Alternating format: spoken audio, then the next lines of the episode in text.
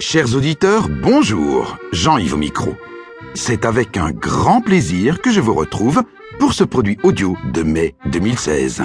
Bonjour Isabelle, bonjour Jean-Paul. Salut, Jean-Yves. Jean-Yves. Content d'être en mai? Ah oui, Moi j'adore. On a les beaux jours devant soi. Il fait bon, il y a du soleil. On va pouvoir sortir les tenues d'été, les chapeaux de paille, les lunettes noires, prendre des couleurs, faire trempette dans la mer et se sécher sur le sable fin.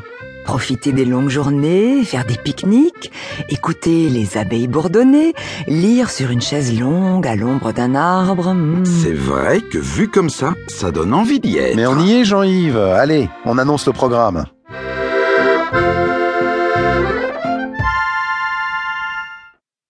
Entre océan et montagne, la côte basque offre de nombreux attraits et sera le thème de notre sujet principal.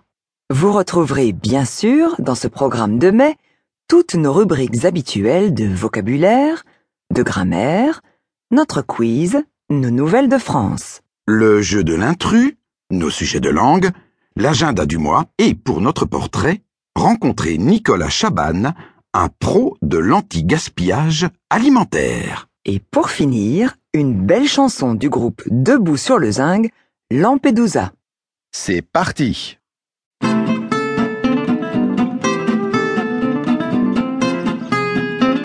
Commençons avec la découverte du Pays basque. Cette région se situe à l'extrême sud-ouest de la France et partage une frontière avec l'Espagne.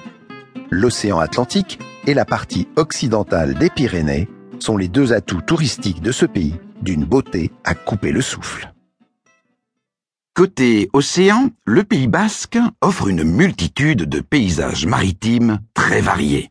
Des plages bien sûr, mais aussi des falaises, des rivages escarpés où les vagues viennent se fracasser en rugissant sur les rochers. Côté Pyrénées, deux jolis sentiers de randonnée sillonnent la montagne. Le climat, influencé par le Gulf Stream, y est très agréable. On observe une moyenne annuelle de 13 degrés. Les automnes et les hivers sont doux. Alors, le Pays basque, pays de cocagne? Sans aucun doute, oui. À en croire l'importance du tourisme dans la région. C'est l'impératrice Eugénie, la femme de Napoléon III, qui lance la mode des bains de mer à Biarritz, qui n'est alors qu'un petit port sans prétention.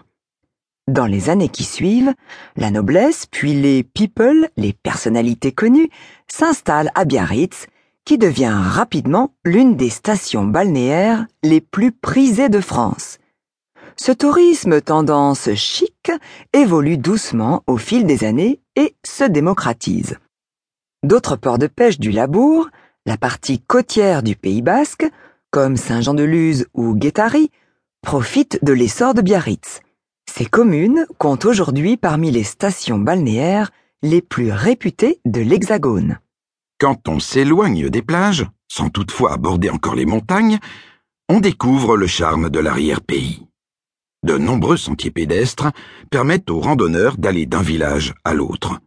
Beaucoup d'entre eux ont le label officiel de plus beau village de France.